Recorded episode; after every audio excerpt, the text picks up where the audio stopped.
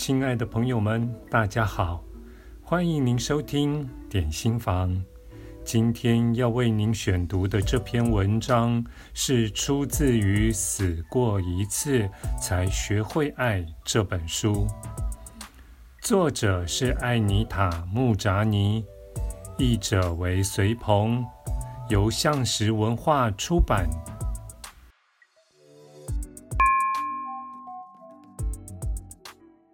五之三，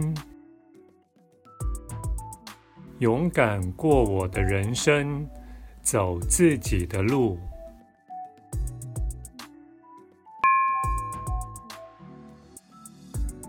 我发现，使用由内而外的观点，表示我对来自内在的指引充满信心，仿佛我的感受。会对我的宇宙产生重大影响。换句话说，因为我是自己的宇宙中心，所以我拥有影响整体的能力。对我而言，只要我快乐，宇宙也会快乐。我爱自己，其他人也会爱我。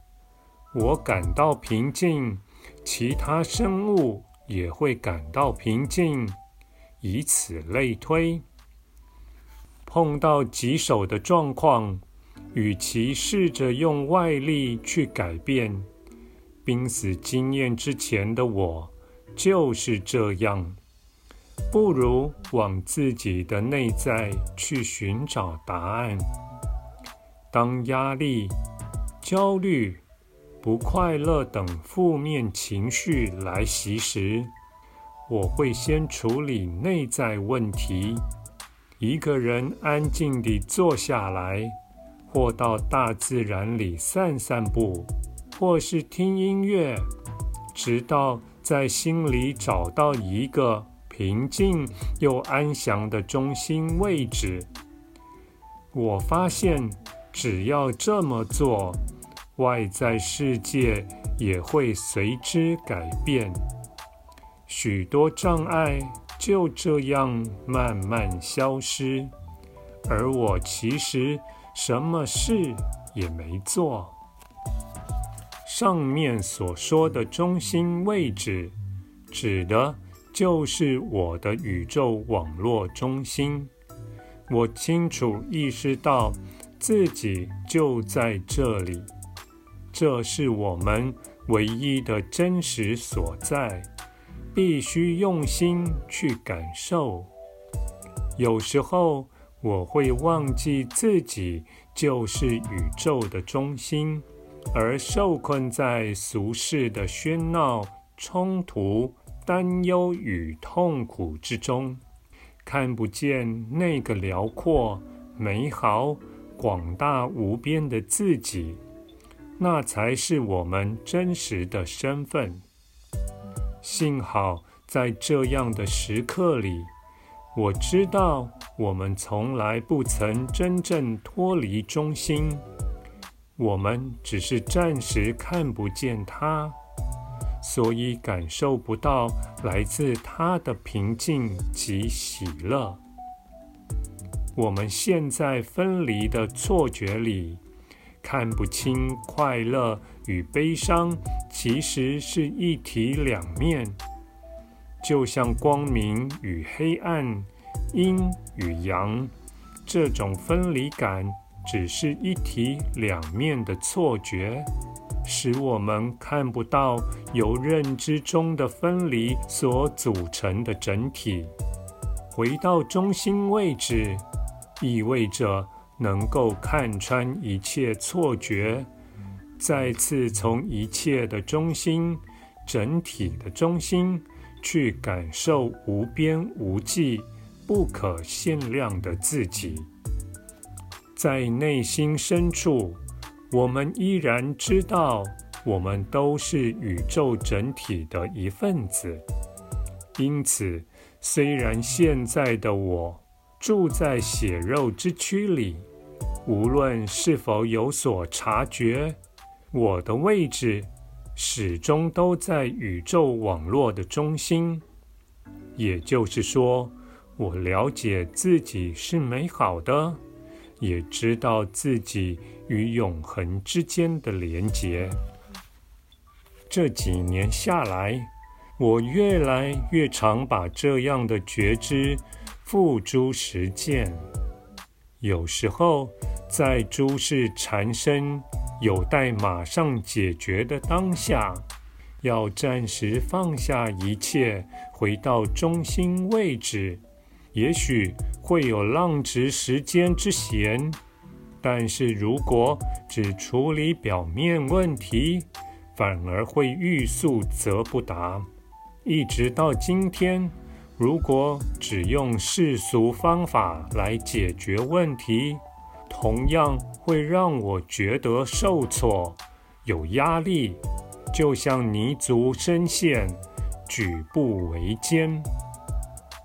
然而，一旦我不理会别人的想法，暂时停下脚步，回到中心位置，就能与整体连结，感受到平静与快乐。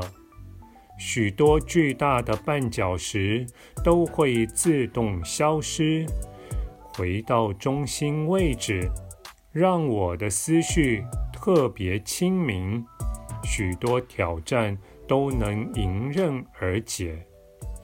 我发现，这是我处理人生难题最有效的方法，比起只处理外在问题更为有用。这是濒死经验带给我的直接影响。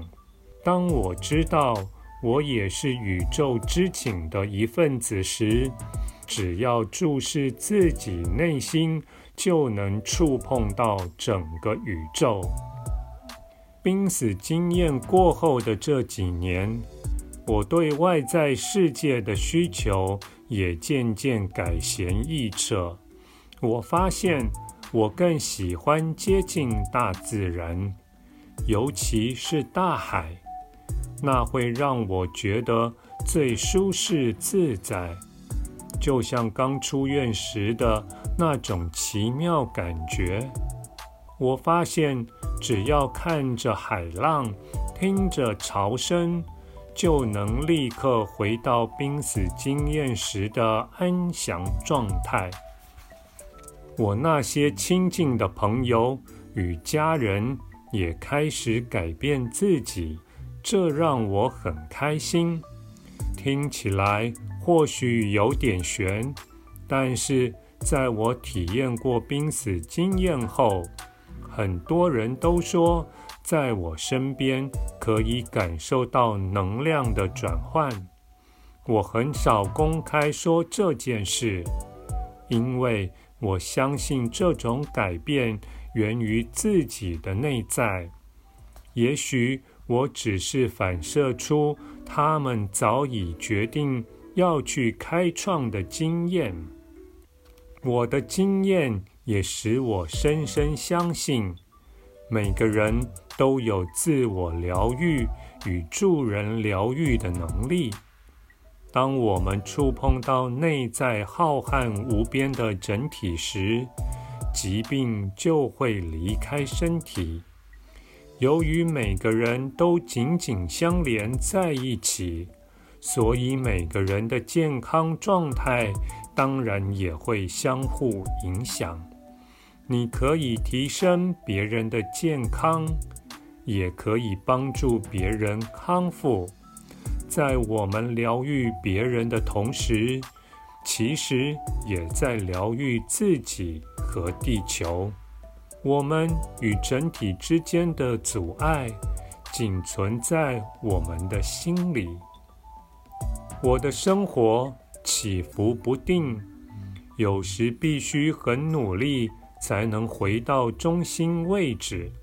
家事、付账单，这些日常琐事我躲不掉。但在濒死经验之后，我变得很难专心处理这些小事。但是我总能找到自己在宇宙中的位置，感受到灵魂深处的那句话：回去勇敢过你的人生。此外，我也交了一些新朋友，包括一位教我了解和处理濒死经验的朋友。但同时，我也似乎很难跟某些旧朋友恢复往日的感情。我不再像过去一样善于交际，也不喜欢交际了。